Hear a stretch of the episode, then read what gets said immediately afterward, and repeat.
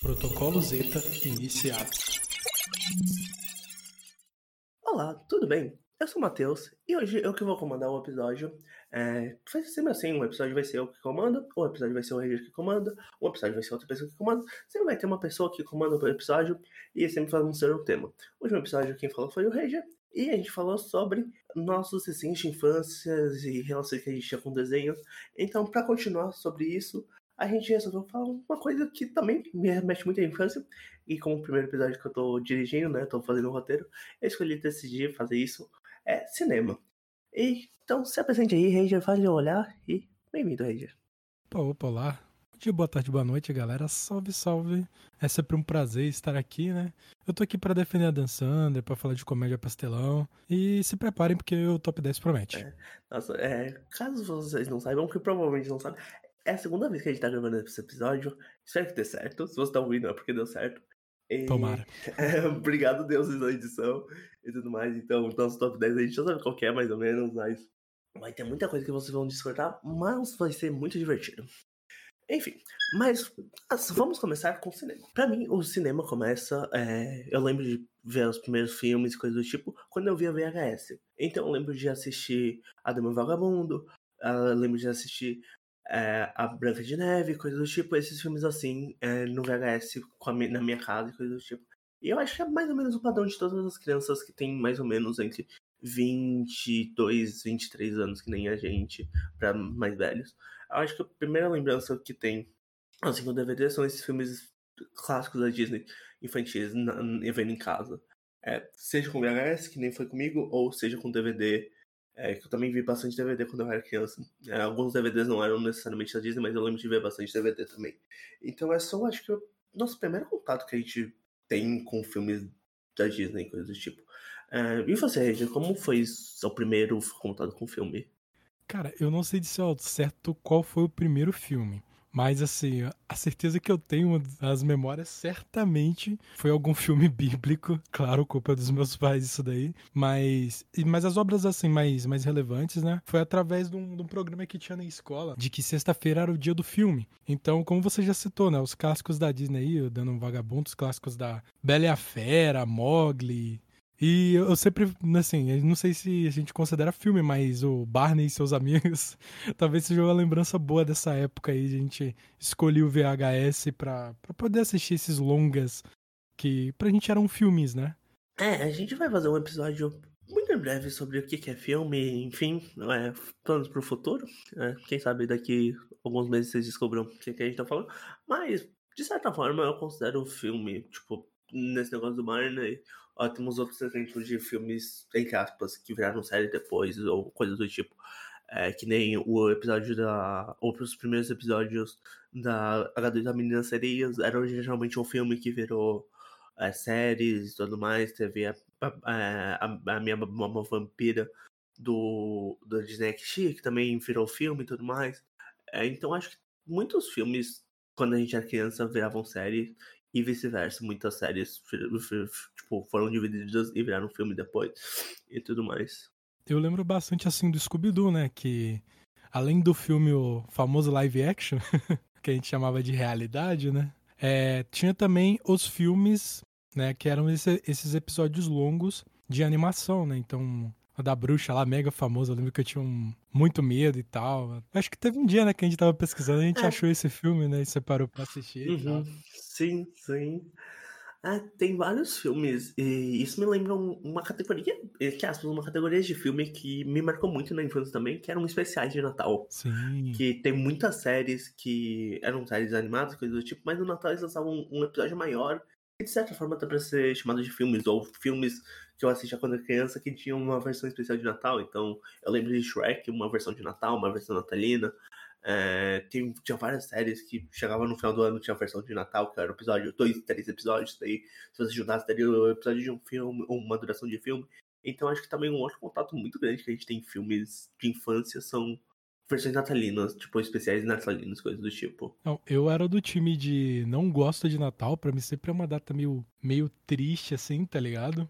Mas eu adorava os especiais de natais, principalmente o da, da UP Golden. É Goldenberg, né? UP Goldenberg. Ah, vou da taxa. que, que ela era freira e tava fugindo da polícia, ficava na igreja e começava a cantar. E, cara, eu sempre gostei muito de especial de Natal, mesmo não gostando da data em si, né, cara? Que é uma coisa muito louca e muito por conta dos, dos filmes. Caraca, eu tô feliz, eu lembrei da UP, assim, logo de cara. Memória tá boa, funcionando.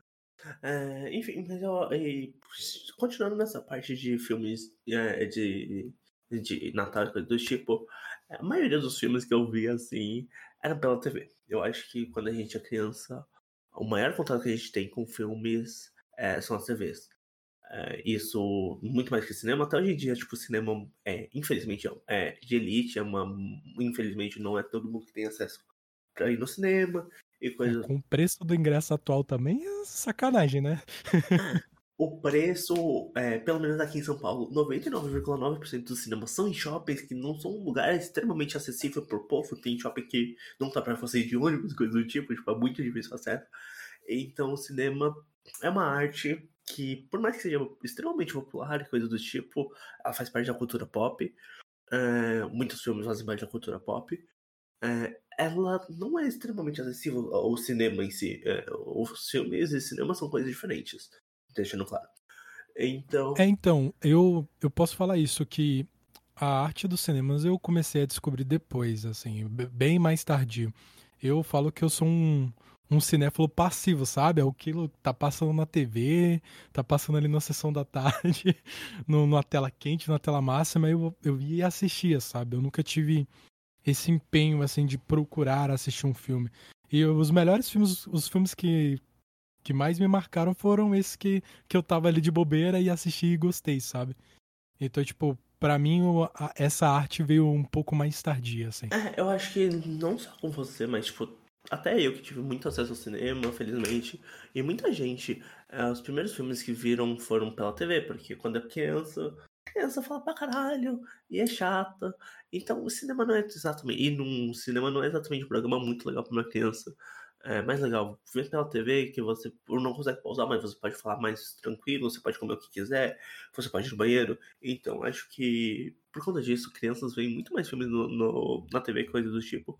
Além de ter uma grande indústria que gera muito dinheiro de filmes extremamente com, com gosto duvidoso, que é de home video, né? Que são filmes que só são lançados para TV, direto para TV ou para DVD e coisas do tipo.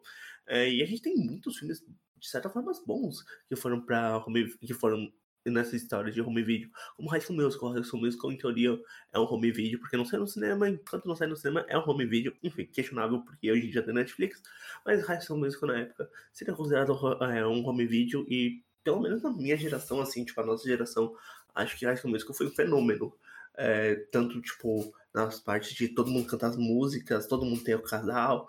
É, eu lembro que foi quando começou uma cultura de basquete no Brasil, muito, pelo menos aqui perto, muito aqui em São Paulo, muito forte. Então High School Musical também veio surfando nessa onda. Então acho que High School Musical foi um fenômeno muito grande é, e saiu só saiu na TV é, e coisas do tipo. É, apesar de não ter ido assim pro cinema propriamente dito, a, a TV aberta aproveitou bastante, né? esse hype. Cara, e eu lembro, eu lembro bastante disso. Inclusive, há relatos aí de pessoas que me conhecem de dançando coreografia de High School Music. Então, fiquem com essa cena na cabeça de vocês. Eu acho que eu tenho os vídeos da dança High School Musical também. Eu acho que eu, acho que eu tenho um vídeo no, no, Quando era Musical.ly, eu dublando alguma música do High School Musical. Assim, claro que quando a gente for falar um episódio de dança, eu vou contar coisas aí sobre o meu passado, que eu tenho bastante orgulho, inclusive.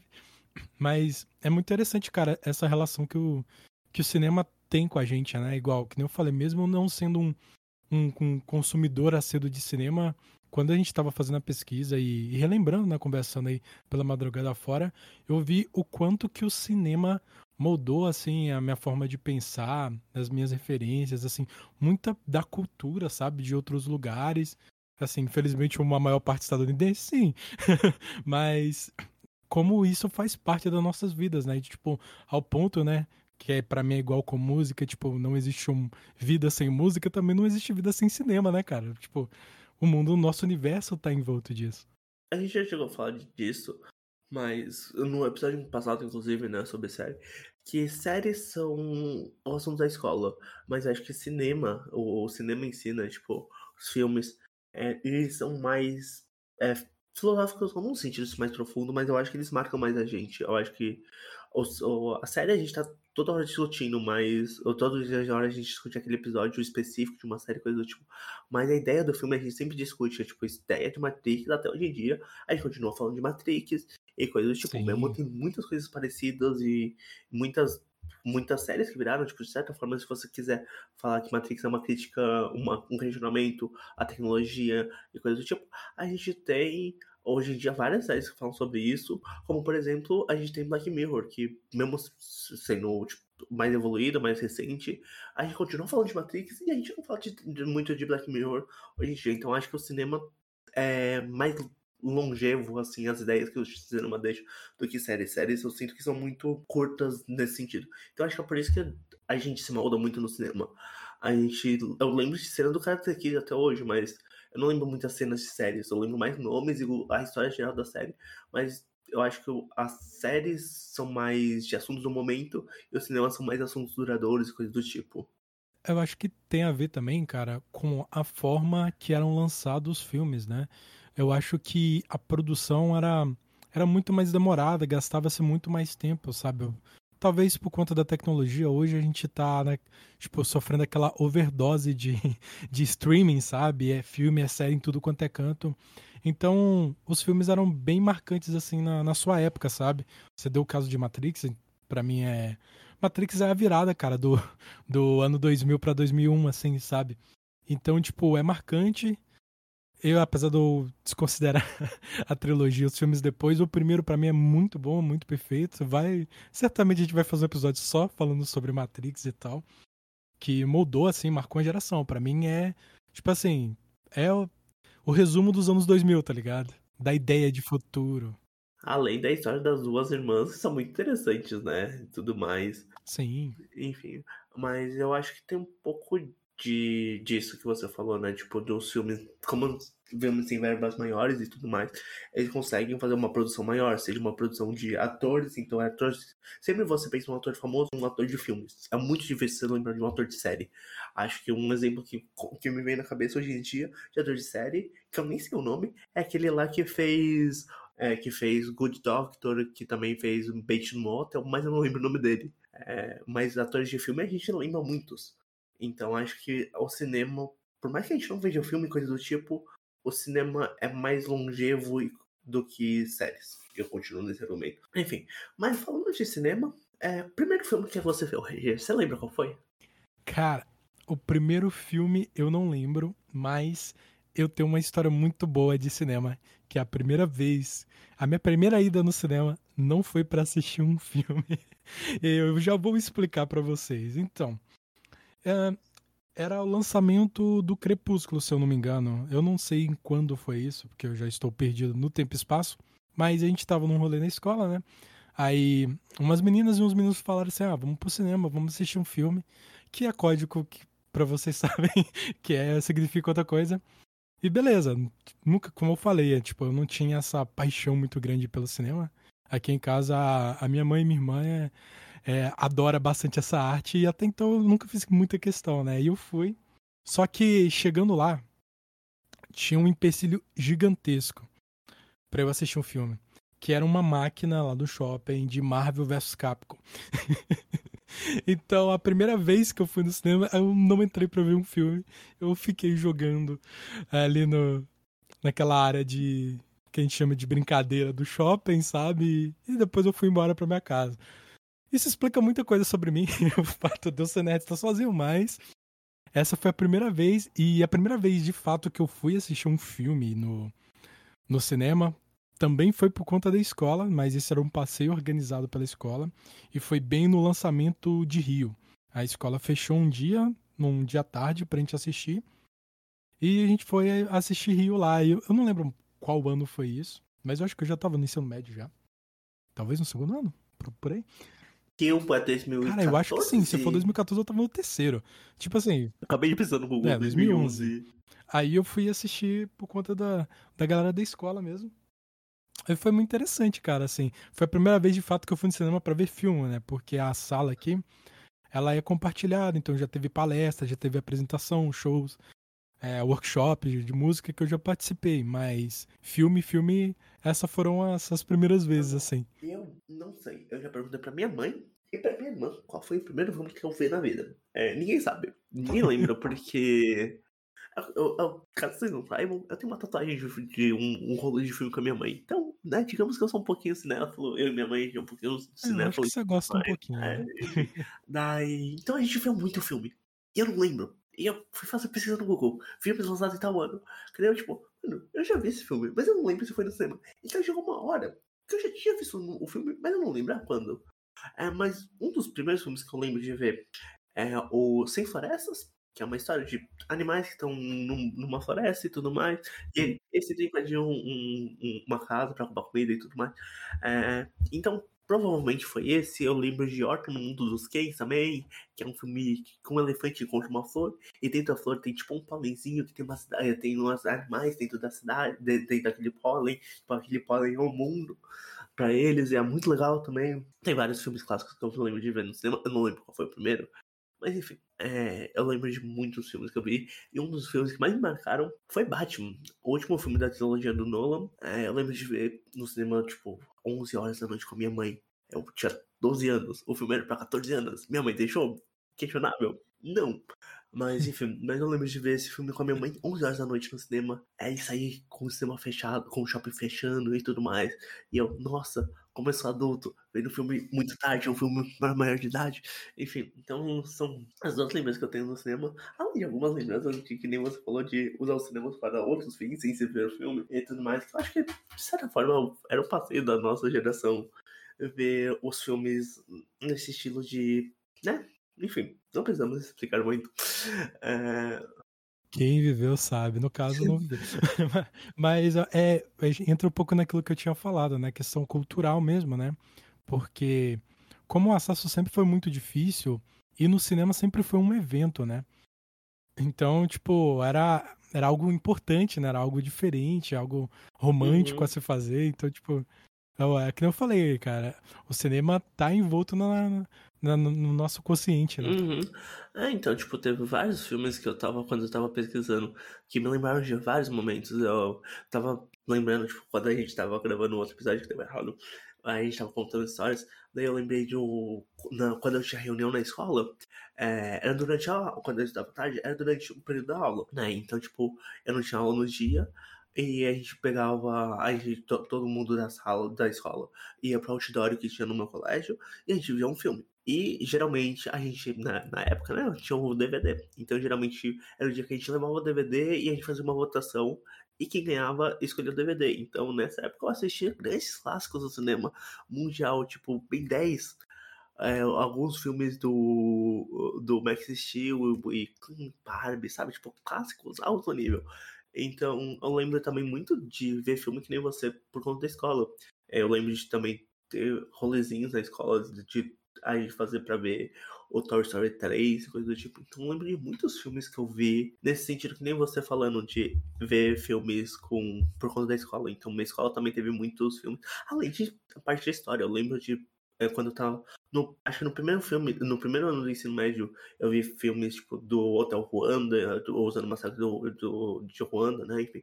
Então acho que também filmes na escola tiveram muito ah, coisas assim da minha, com a minha ligação. Né? Tipo, minha escola também sempre abriu muito pra gente apreciar a arte no geral e tudo mais. Cara, isso que tu falou foi muito forte, que é de juntar a galera para assistir filme. Eu lembro de várias vezes isso acontecendo, principalmente em casa, que eu falei, minha mãe gosta muito de filmes, minha irmã também. Então, tipo, é, a, juntar a minha, a minha mãe e as minhas tias e a gente assistir um filme junto, sabe? Então, eu ia na locadora, alugava um, um filme. O que eu mais lembro, assim, do, dessa época, talvez o mais marcante, fosse os Legalmente Loiras, que eu assisti todos, e tinha o Tomb Raider uhum. com Angelina Jolie, que, cara, até hoje é uma das minhas obras preferidas. Eu, tipo, adoro o jogo muito por conta dos filmes, né? Eu fiz o caminho contrário, né? Porque já existia o jogo e depois virou, virou um filme. Eu, eu fiz o caminho inverso. Eu conheci primeiro o filme e depois os jogos.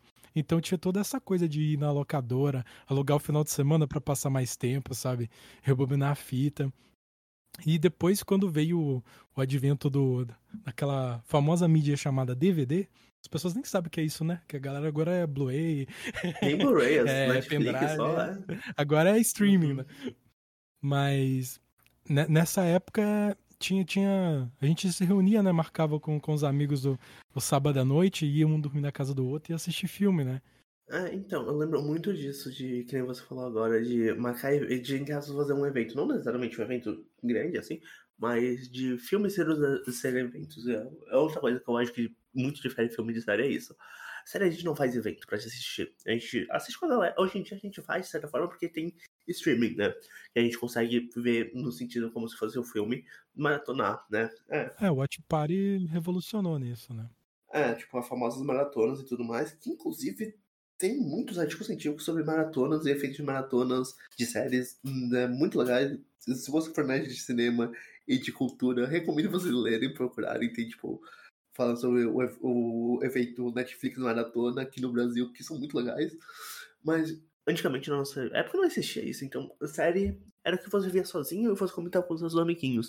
Filme era o que você assistia junto com seu amigo. Seja por conta que está passando na TV e você vai dormir na casa dele, seja porque na época a gente alugava filme e a gente assistia, chamava nossos amiguinhos ou nossas mães, enfim, nossa família para assistir, ou seja porque você estava indo na escola, ou seja porque você vai sair com seu amigo e vai no cinema.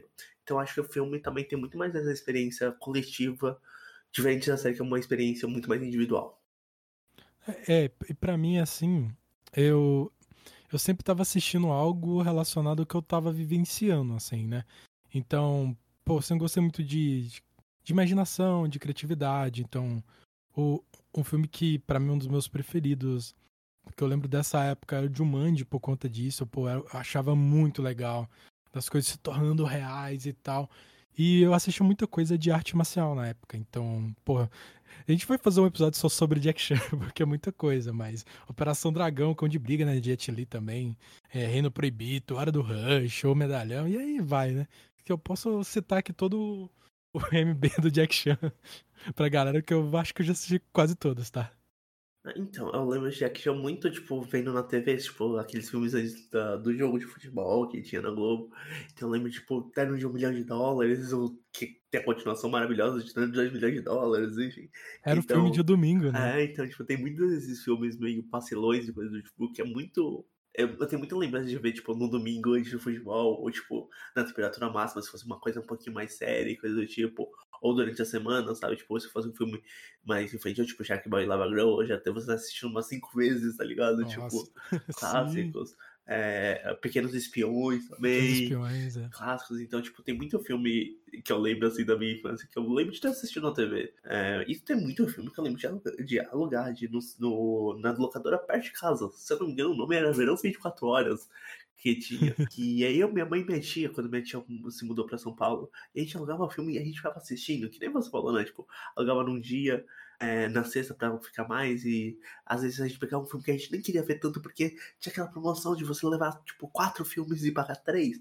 Então você sempre pegava um filme que você nunca via, que você nem lembrava. Por isso eu pegava pra, por conta da promoção. É, então acho que deve, é, as locadoras também, tipo, na nossa, na, na, nossa época, assim, quando a gente era pequenininho, era um evento que, tipo, a gente gostava de ir na locadora. E aquele famoso, a gente nunca jogou um livro pela capa, mas a gente jogava o DVD pela, pelo bannerzinho. É, que Faz tinha. parte, né, Não, é engraçado, né, cara? Porque hoje eu acho que é um conceito meio difícil de entender, né? Que as, as mídias eram limitadas. Então, por exemplo, coisas muito mainstream tinham no máximo três cópias, sabe? Então, tipo, tinha uma fila de espera ali, aí você ia para pegar uma coisa, ah, tava alugado.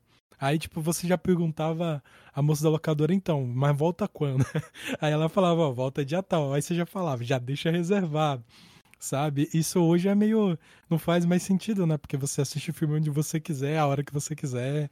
Então, tipo, tinha ali uma lista de espera. E, e nisso também tem um lado positivo, que com isso a gente acabava conhecendo outros filmes, alugando outras coisas que a gente nem queria, nem esperava, mas, tipo, a gente descobria, né? Uhum. Que já tava ali falando, ah, vamos levar uma coisinha pra assistir, né?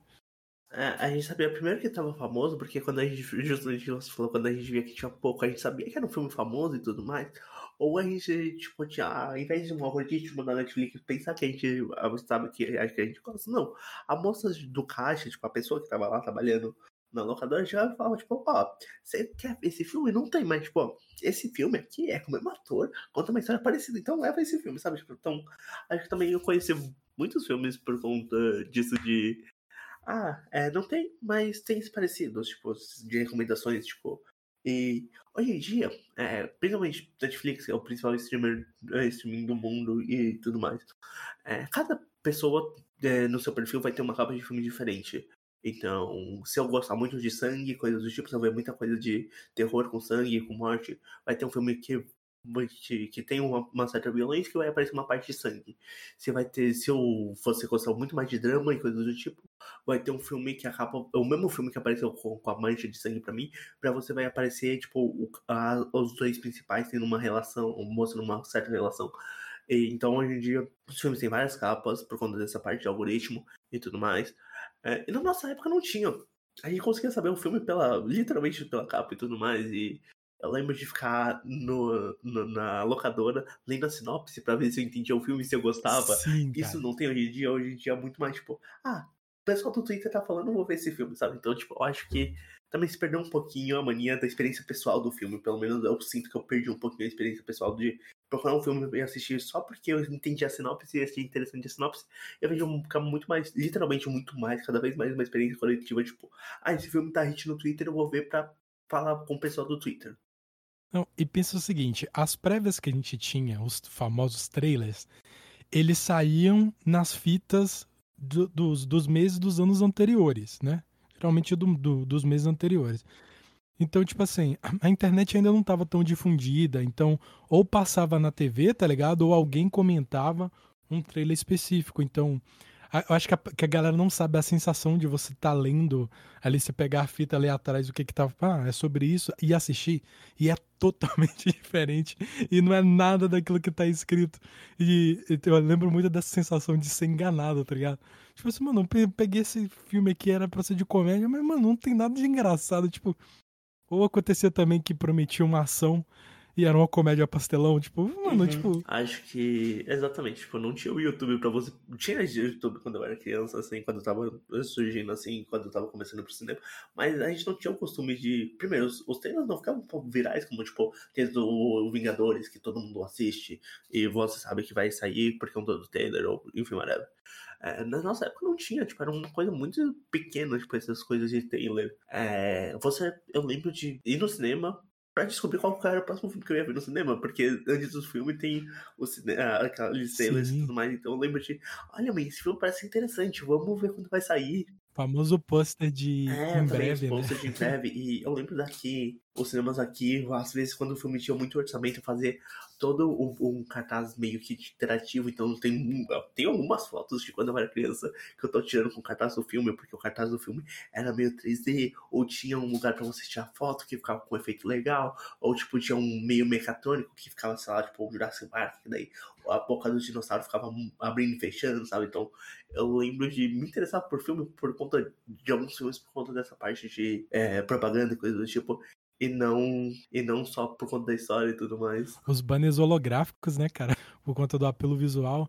Ah, cara, é. eu lembro muito assim, a gente conversando sobre isso, vem algumas lembranças na minha, na minha cabeça de, de eu estar sentado com minha mãe e com meu pai, a gente olhando no jornal qual filme que ia estar tá em qual sessão, sabe? E tipo assim, mano, isso é uma coisa absurda. Então, na, na sessão de cinema do jornal, tinha lá ah, tal filme vai estar tá passando tal hora de tal e tal hora. Aí tinha uma sinopse sobre o filme. Então, tipo, quantas vezes era assim a forma que a gente conhecia os filmes, sabe?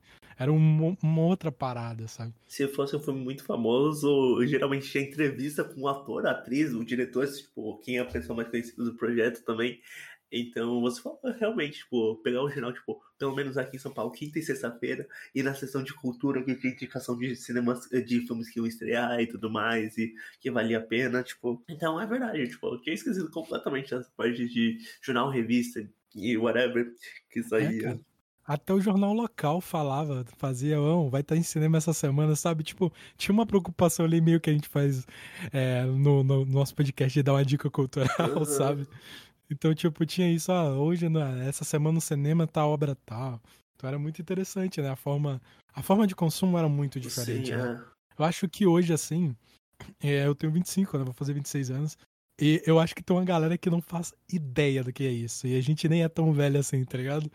E eu acho isso muito louco da tecnologia, cara. As coisas, elas mudaram de um jeito assim, inimagináveis, né? E a gente só para pra pensar depois de um tempo, né? É, outra coisa que eu lembro bastante é que teve vários filmes que eu não sei se ainda existe hoje em dia, provavelmente não, mas antigamente tinha vários filmes que eu comprava o CD do filme. Sim. Tipo, não necessariamente musicais, filmes assim normais, que às vezes tinha versão, tipo, de música e coisa do tipo. Eu lembro de ouvir os CDs do filme porque eu gostava das músicas. Então acho que também o cinema. Como a gente vai falar no episódio futuro sobre a história do cinema e num episódio sobre artes e coisas do tipo, cinema é um engloba várias coisas, né? Tem a parte de direção, edição e coisas do tipo, mas uma das partes que eu lembro bastante também era a parte de música. Então eu lembro que minha irmã teve o CD do High School Musical e do Camp Rock. É, cara, a música ali é indissociável, né? Eu acho marcante. Eu, músicas e temas, assim, é o primeiro que vem na, na minha cabeça é Godfather, né? O Poderoso Chefão. Uhum. Que, que é emblemática. Depois ficou famoso por conta que o, que o Slash fez um show, né? Tocando os temas.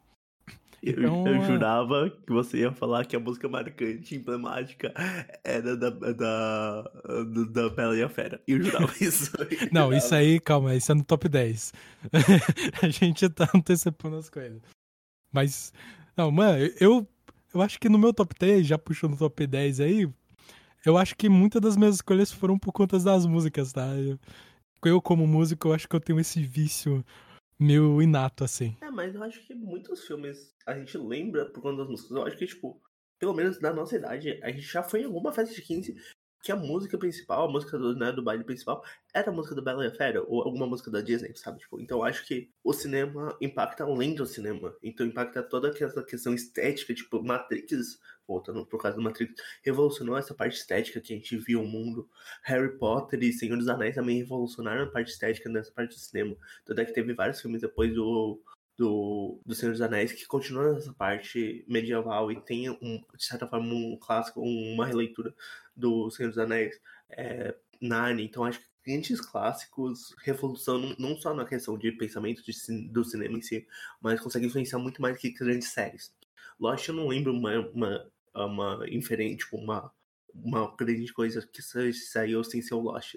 Mas filmes, até filmes sem ser muito grandes, sem ser muito famosos, eu lembro de revolucionar. Então, Karate Kid até hoje em dia, tipo, minha mãe coloca casaco, fala, põe casaco, tira casaco, tá ligado? E é um filme que não é da minha época, eu não tava nascido quando saiu esse filme.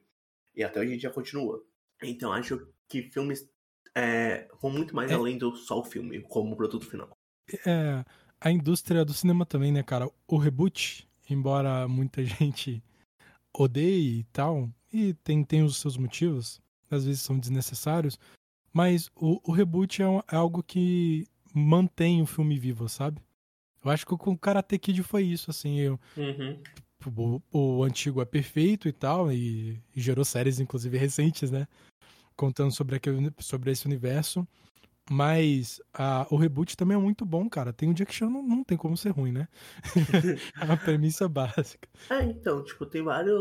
Ó, por exemplo, recentemente, tipo, sei que não é nossa adolescência, mas, tipo, os filmes da Marvel revolucionou como a gente entende cultura. Ser cult, virar, ser nerd, ficou legal, principalmente depois do da Marvel, que você entende de quadrinhos, você sabe o que vai acontecer, coisa do tipo. Então, o cinema tem muita, muito jeito de influenciar. Eu acho que é o que a nossa sociedade, tipo, é, e essa, claro que a sociedade influencia o cinema, mas enfim, é o cinema eu sinto que é uma das mídias que a gente tem, talvez a mais popular, de certa forma, tipo, questionável, porque tem a música desse momento popular.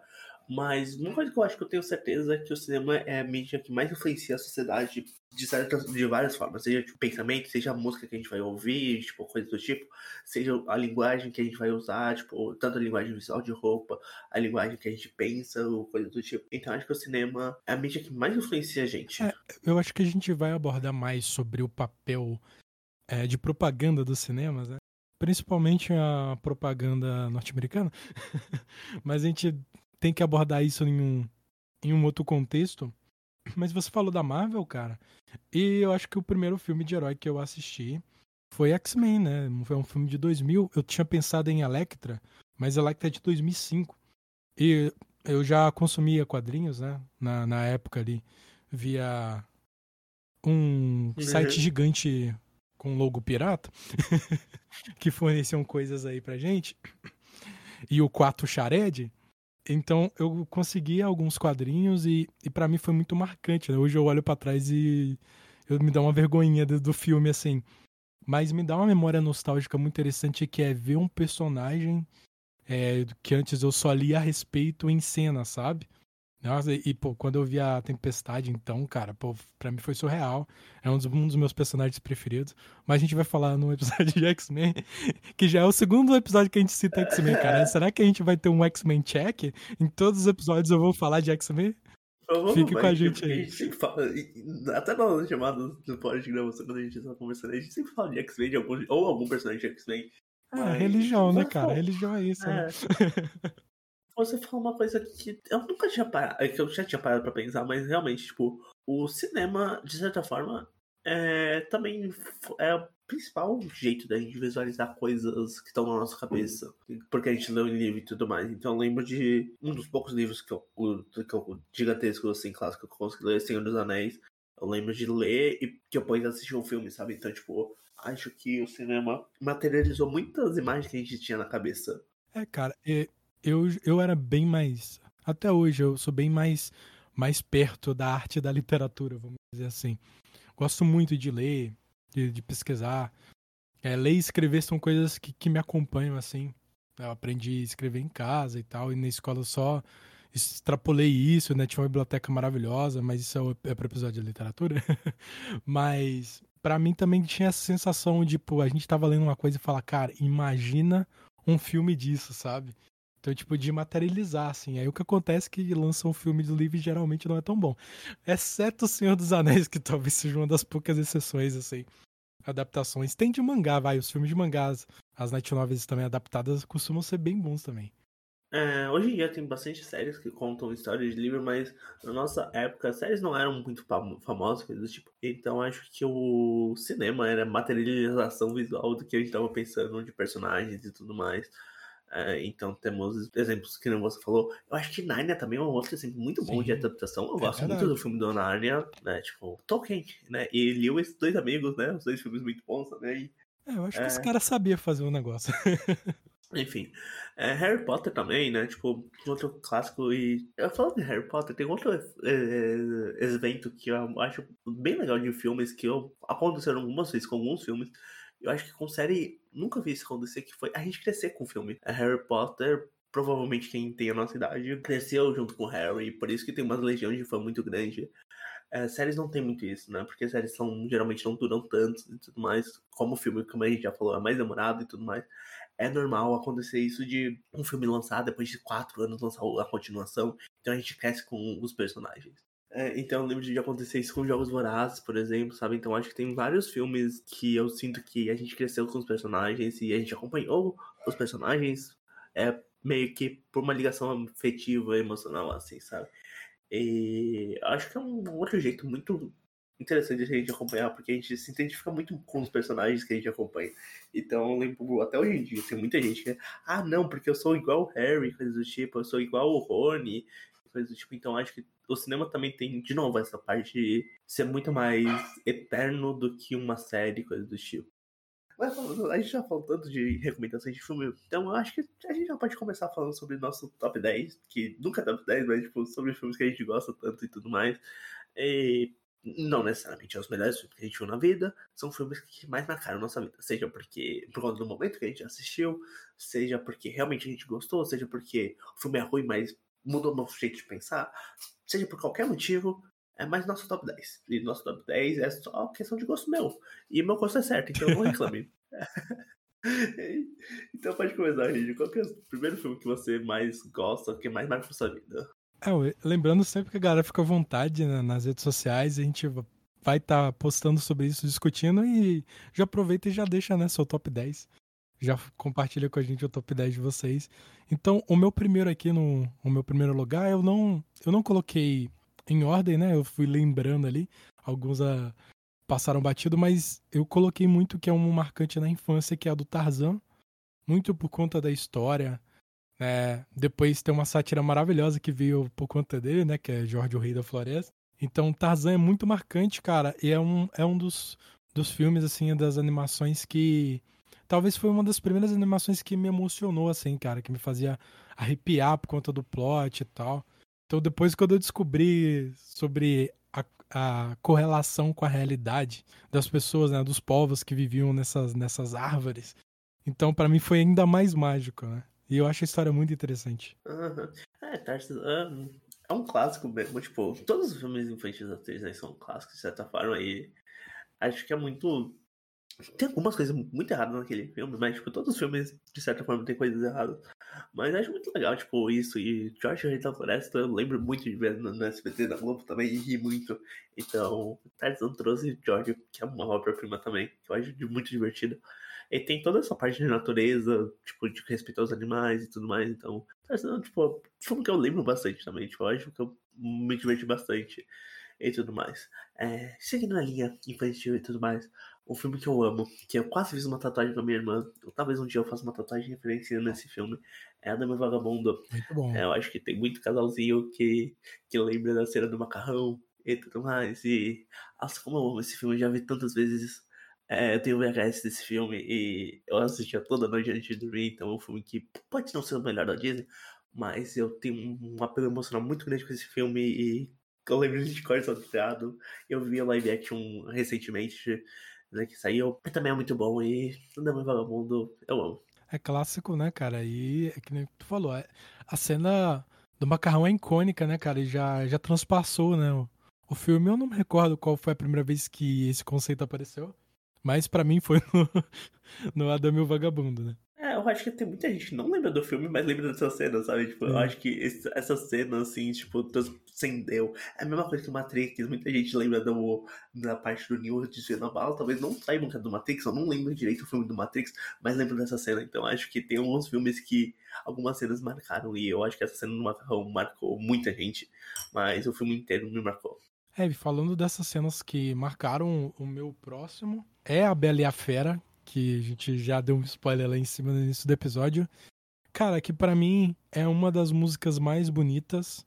Eu acho que de todas as das animações, assim, cara, é minha música preferida. E é a, eu acho que aquela cena do salão icônica, né? Do, do baile, do ensaio e tal. Toda a carga emocional que, que o filme mostra. E eu acho que é a minha história é, preferida da Disney. E, assim, a gente sempre fala que tem vários problemas hoje quando a gente olha o passado.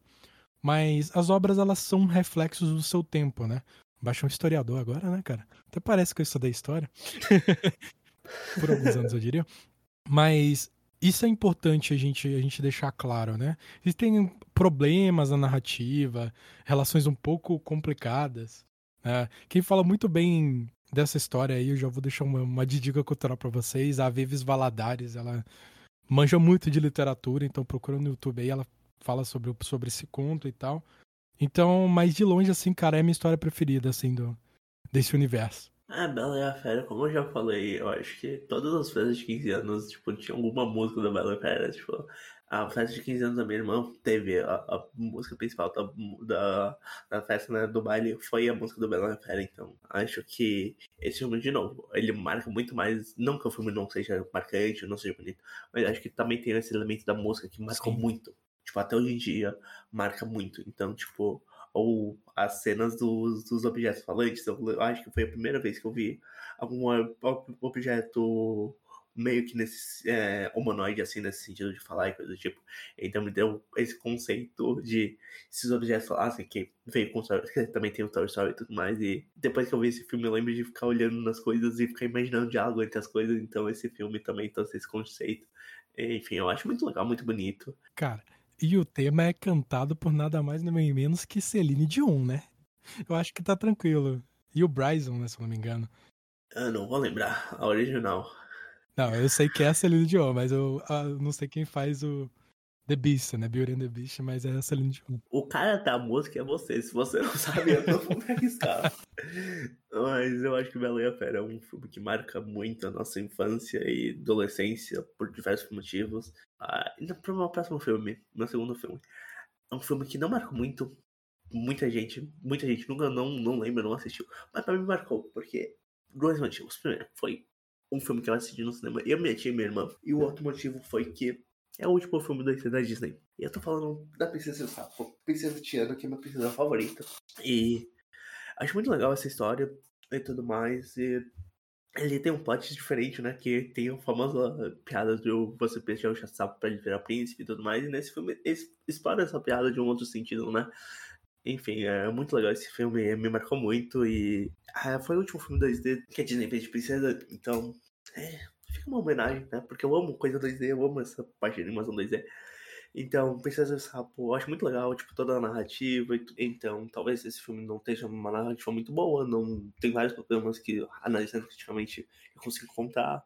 Mas, emocionalmente e afetivamente, é, pra mim é muito bom esse filme.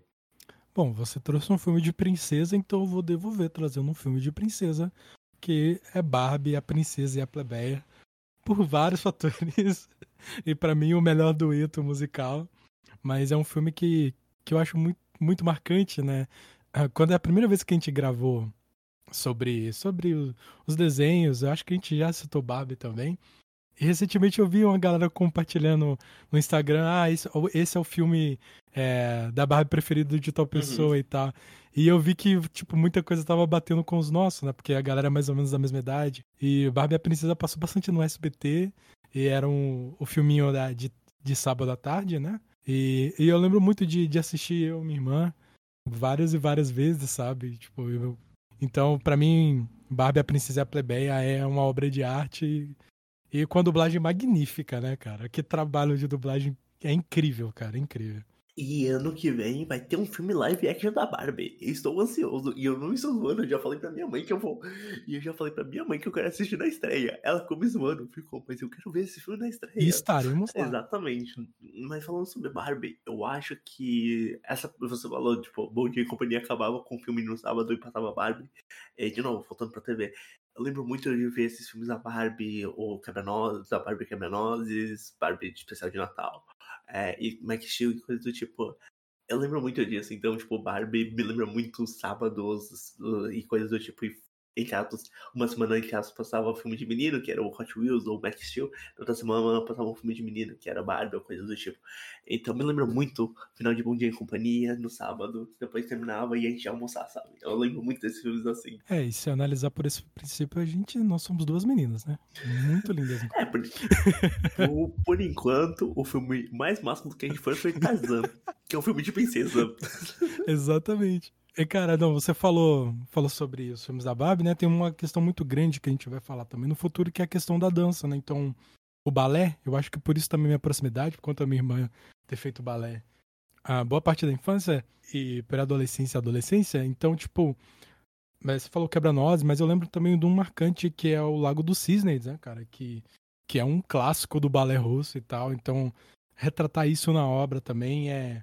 Eu acho que que expandiam né, muita coisa ali, apesar de ser algo para vender brinquedo, tinha uma historinha ali que, que de um background cultural interessante, né? Uhum. E qual que é o, o próximo? O que, que você vai trazer pra gente? O próximo filme, em vez de ser uma princesa, vai ser um príncipe. Não exatamente um príncipe, mas tem Bom também. Um, um príncipe que é o Narnia, que como a gente já falou, né? Acho que foi o primeiro filme assim de aventura que eu lembro de assistir e me marca bastante. É toda essa parte época de você entrar no guarda-roupa e ter um mundo dentro. E eu lembro de ter tentado entrar no guarda-roupa e tentar entrar no mundo. Não ver nenhum mundo dentro de uma guarda-roupa, infelizmente. Mas eu acho que Narnia foi o primeiro filme assim de fantasia que eu assisti e me encantou, sabe? Tipo, eu gostei muito dessa parte fantasiosa e tudo mais. E claro que na época eu não entendia toda a metáfora que tinha sobre religião e tudo mais. Eu só fui entender depois que eu reassisti. Mas aquele mundo eu achei muito bonito. E, então, eu lembro de um visual, de eu ver o visual do leão. E, nossa, meu Deus, o leão fala. Meu Deus, eu me identifiquei com a garotinha aqui. Então, acho que toda essa parte mágica do filme é, me marcou muito. E por ser meu primeiro filme assim, nesse estilo de eu lembrar. Então acho que Narnia é, tem que estar tá mais pela essa parte de se eu gostar de criar algumas coisas, de imaginar um mundo diferente, muita inspiração que eu tenho veio de Narnia. Ah, se falar também no computação gráfica, né, cara? Tipo, é, é muito bem feita, assim. Eu, eu lembro que, que foi tipo uma coisa de louco, assim. Que... E falando de. Você falou de príncipe, agora eu vou invocar aqui o Imperador, entendeu? Que é a nova onda do Imperador. E já colocando aqui em segundo lugar pra gente fazer o famoso emendado, né? Por isso que é um top 10 que nunca é top 10 que é a onda do Kronk, né, cara? Que eu particularmente gosto muito mais da onda do Kronk 1 e 2 ali. Mas o, a nova onda do Imperador foi, foi muito interessante, né, cara? Porque mostrava uma história não tão usual na época, né? Uhum. Também tem problemas? Tem. Mas eu acho que deu uma, uma revitalizada, assim, uma revivida, né? É um bando de americanos falando sobre o Barry. é, é problemático um pouco. Muito. Mas enfim, tirando isso, é um filme muito divertido e eu lembro de ver várias vezes na Globo, na, na Globo, de ver várias vezes na Disney e tudo mais, na SPT e, e aqueles filmes de comédia que você sabe a piada, mas você se diverte e tudo mais e é divertido. Você assiste várias e várias vezes, né? Tem as músicas também, né, cara? Uhum. Essa parte meio musical, o Kronk falando com esquilo, tá ligado? Uhum. Tem todo um é divertido e tudo mais. E tem alguns estereótipos que são muito interessantes, que eles são meio controversos, que eles são meio quebrados. Então, Kronk, que é todo cara musculoso, forte e tudo mais. Mas ele é pessoa burra mas ele é e a pessoa fofa. Que daí tem a vilã que tudo mais, que ela é extremamente engenhosa e tudo mais. Enfim, tem alguns estereótipos que são legais de pensar e tudo mais. É, e é muito interessante, tipo, eu gosto muito desse filme. É engraçado que a série não marcou tanto, mas esses filmes, esses dois filmes, né? Tipo, tanto a Onda do Imperador quanto a Onda do Conquist, são dois filmes muito marcantes, né? Não, total. E, e é interessante, né? Porque, embora a Onda do Imperador veio primeiro, tem uma, uma progressão maior do Kronk, né? Então, contando a história dele. Então, ele era, ele era o vilão da primeira, da primeira temporada, vamos dizer assim. Mas aí vai mostrando o, o quão bom ele é, tá ligado? Então, tipo assim, é um negócio meio, meio antagônico, né? Que deixa de ser aquele personagem preto no banco, sabe? É um tom de cinza ali, tipo, pô, mas ele não é mal, mas ele não é tão mal assim. Aí, tipo, na, na sequência, né, mostra ele enfrentando os problemas, ele, tipo, fazendo de tudo para ajudar os outros. Então, cara, eu, eu tenho um carinho especial pro A Onda do Kronk e você fala que ele é um cozinheiro maravilhoso. Então uhum. já ganha pontos aí. É, eu gostei muito que você falou de, de que ele não é preto no branco, ele é cinza. Isso me lembra o nosso próximo, o meu próximo filme, que é 50. Não, mentira, não é 50 tons de cinza. Como então, imagina, tudo que Poderia ser. Aí poderia ser também. Mas meu próximo filme, é mudando um pouco, muito de assunto, tipo, dessas linhas que a gente tava falando. É, eu sempre fui uma criança muito gótica, muito que gostou de terror, umas coisas meio bizarras e tudo mais. É, hoje já tá na moda, né? Naquela época eu era bem excluído por disso. Mas. Naquela época era é, estranho, né? eu coloquei um na lista, mas tem vários filmes dessa época que eu lembro.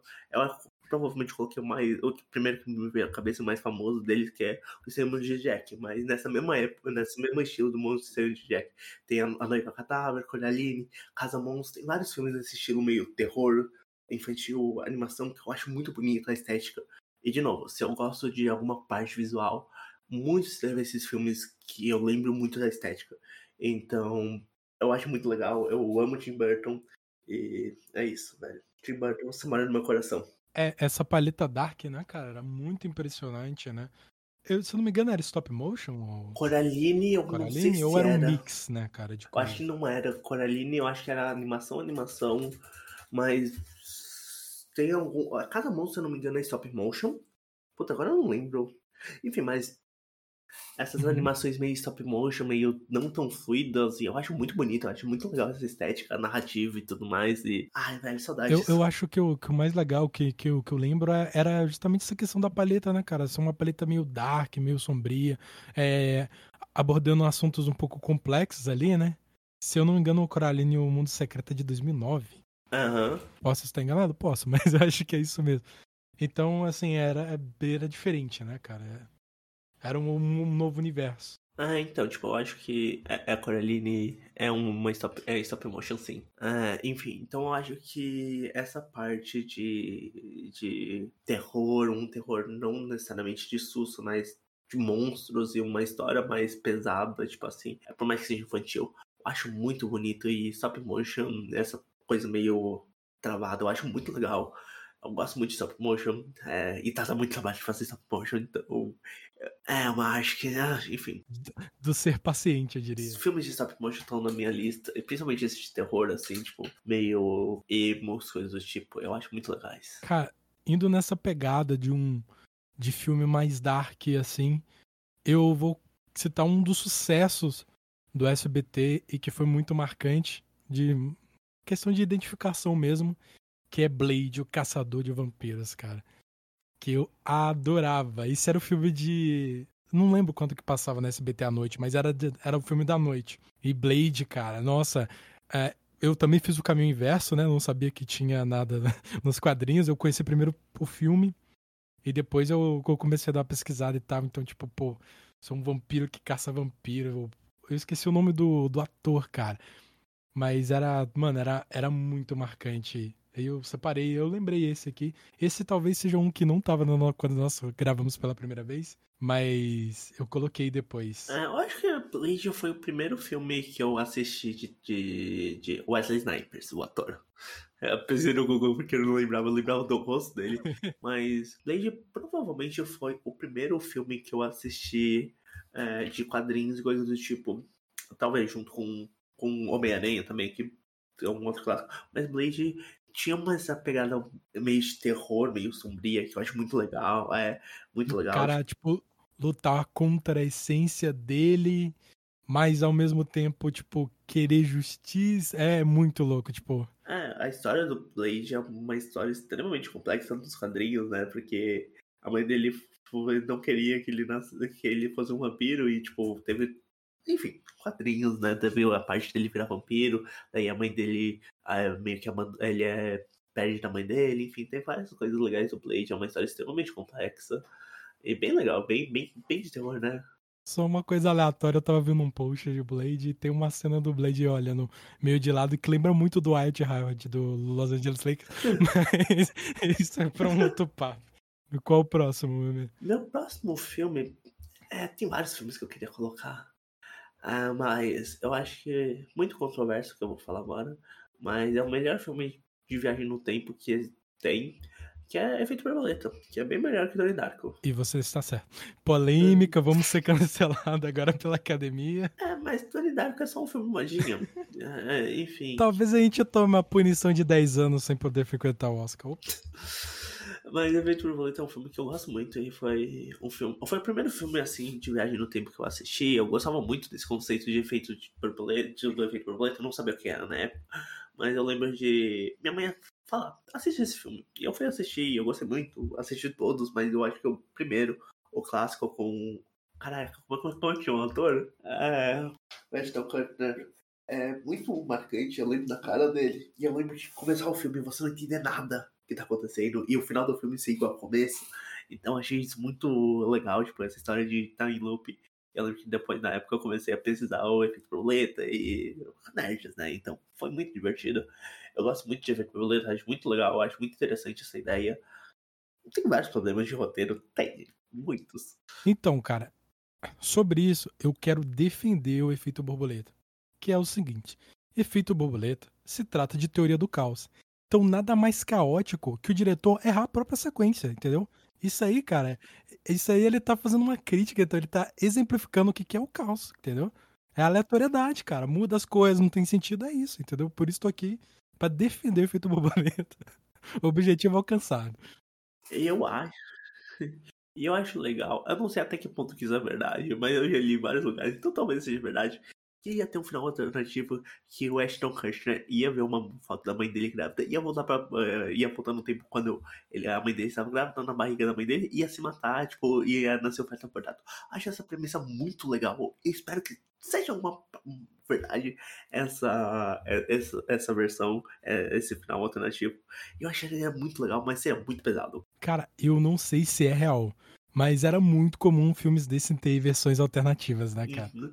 Enfim, então eu lembro de uh, pensar um filme, e foi o primeiro filme que eu realmente fui atrás de tudo, e eu li em alguns lugares isso, e eu fiquei pensando, nossa, mano, que da hora que ia ser. Enfim, que daí eu fica a minha menção rosa ao final alternativo desse filme, que eu acho que seria talvez mais legal do que isso, do que o original, e fica a minha menção rosa de vários filmes de viagem no tempo também, esse, Looper, é, enfim, né, tô esquecendo de vários, eu tô sem lembrar de vários filmes de viagem no tempo, mas eu lembro que Efeito Borboleta foi que me viciou nessa parte de, de ficção científica e coisas do tipo. Cara, eu, eu vou trazer dois. Dois clássicos.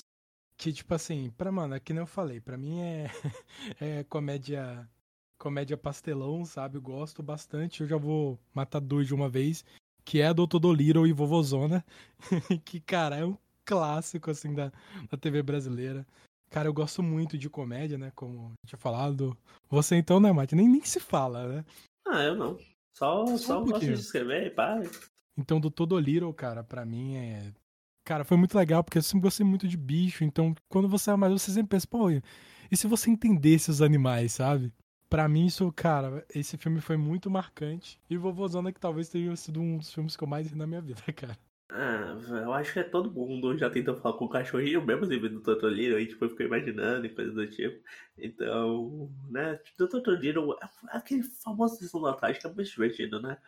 É, filmes de comédia no geral são muito. Eu lembro muito de Sessão da Tarde é, e tudo mais. E nossa, saudade de ver filmes assim, tipo, despretensiosos só pra ter o cérebro e saudades. Meu última indicação de filme, mas não sei qual, tem muito. Eu queria fazer uma menção rosa a Stuart Little, que a gente não falou em nenhum momento, a gente esqueceu completamente. A Stuart Little é um filme muito divertido de assistir, que eu lembro bastante.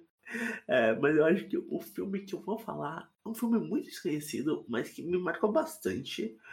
É, que eu lembro de ver com a minha irmã, né? Tipo, eu tenho uma irmã mais velha e minha mãe. E é um filme brasileiro, Na Quebrada. É um filme de 2014, né? Eu tinha 15 anos, provavelmente, porque foi em outubro de 2014 que saiu esse filme.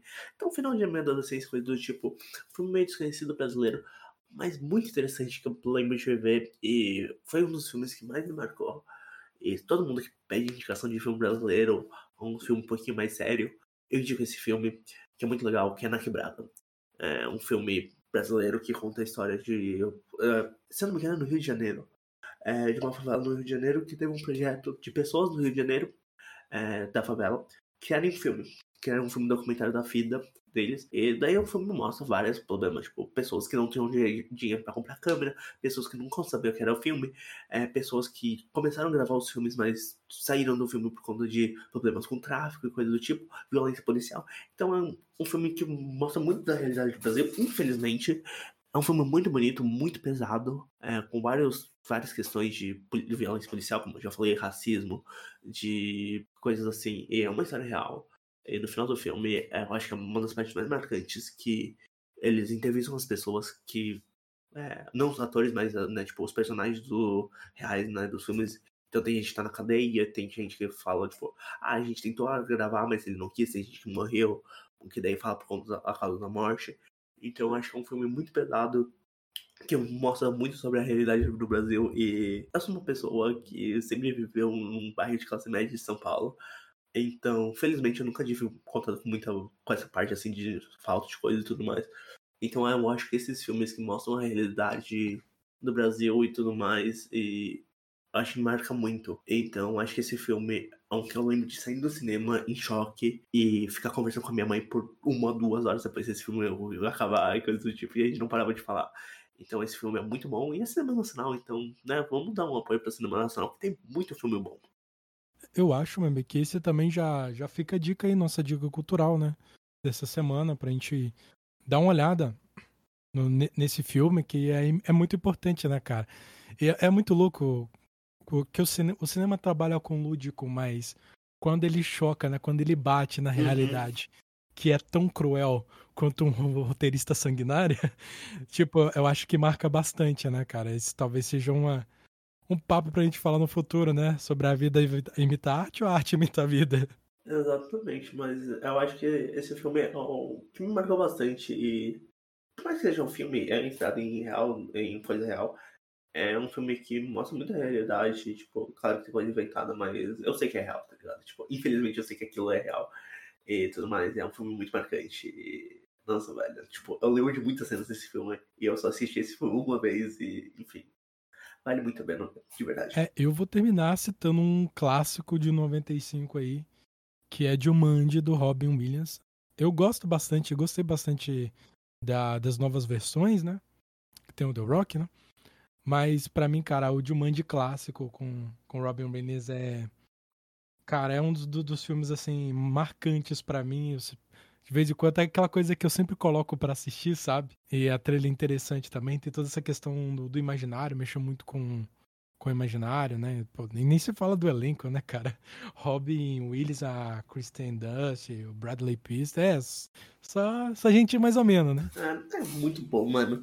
É, esses filmes assim de aventura eu lembro muito, tipo, esse que você falou, ou os atores, sabe? Tipo, eu acho que esses filmes também, tipo, brincavam muito com o nosso imaginário e faziam a gente imaginar e tudo, e tipo. Sim. Nossa, eu lembro muito de ver esse filme e pensando, nossa, mano, se eu jogar um jogo que realmente fosse verdade. Daí eu comecei a jogar muito banco imobiliário pra ser rico. Não deu certo. Mas eu acho que fica muito esses filmes infantis e a gente, explorar a imaginação e tudo mais. E saudades de Zatora e de Jumanji. Então, para finalizar, né, a gente já tem várias dicas, mas vamos a mais uma dica importante para a pessoa ver, não é necessariamente relacionada com filme, com cinema, mas que você indica para as pessoas essa semaninha, Ragerzitos. É, leia o livro Universo não. Cara, você foi de filme nacional aí? Eu acho que eu vou de filme nacional também, cara. Eu vou de Bacurau. Um ótimo filme. Para mim é um, assim, um excelente filme dos últimos tempos, né? De 2019, né? Mas, pô, é. Cara, esse daí eu, eu vou fazer o suspense. Eu não vou. Eu não vou ler a sinopse sobre os moradores de Bacurau e um pequeno povoado no sertão brasileiro, mas eu vou falar para vocês darem uma chance e assistir esse filme, que é um filmaço, cara. É um filmaço. É um filme muito bom e, e junto com o Bacurau tá vindo vários, vários, vários filmes é, nessa pegada futurista, de certa forma, é, brasileiros. Então, o Bacurau meio que, felizmente, revolucionou o cinema brasileiro, porque a gente sempre pensa em cinema brasileiro e lembra de comédias. Sim. É, e Bacurau, eu acho que é um filme que fez muito sucesso, que não é desse estilo de comédia, então acho. E é um filme muito bem feito, muito lindo, muito. Nossa, muito legal. É, eu ia, eu ia falar isso, cara. É, é, a fotografia é muito diferente, né? Porque os filmes muito bons brasileiros que, que ganharam coisa fora, você vê ali, muito por conta do diretor, né? Que a maioria foi o Padilha. Você vê ali um. Você vê a, a característica dele de como faz a filmagem e tal.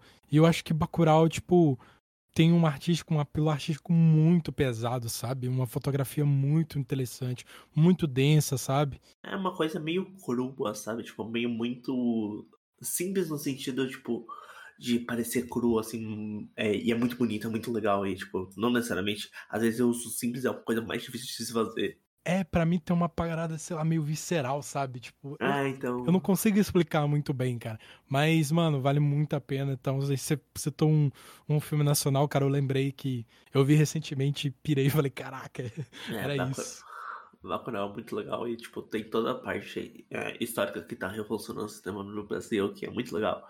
É, tipo, o carinha do. O, o Lázaro Ramos falou que. Influen...